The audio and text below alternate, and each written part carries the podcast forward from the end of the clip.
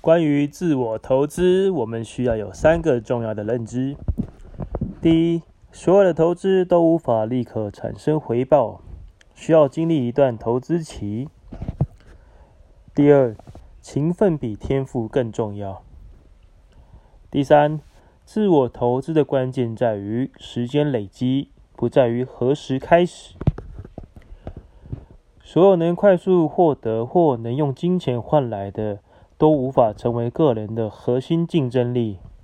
只有那些得花上足够时间换来的事物，才可能纳为自己的核心优势。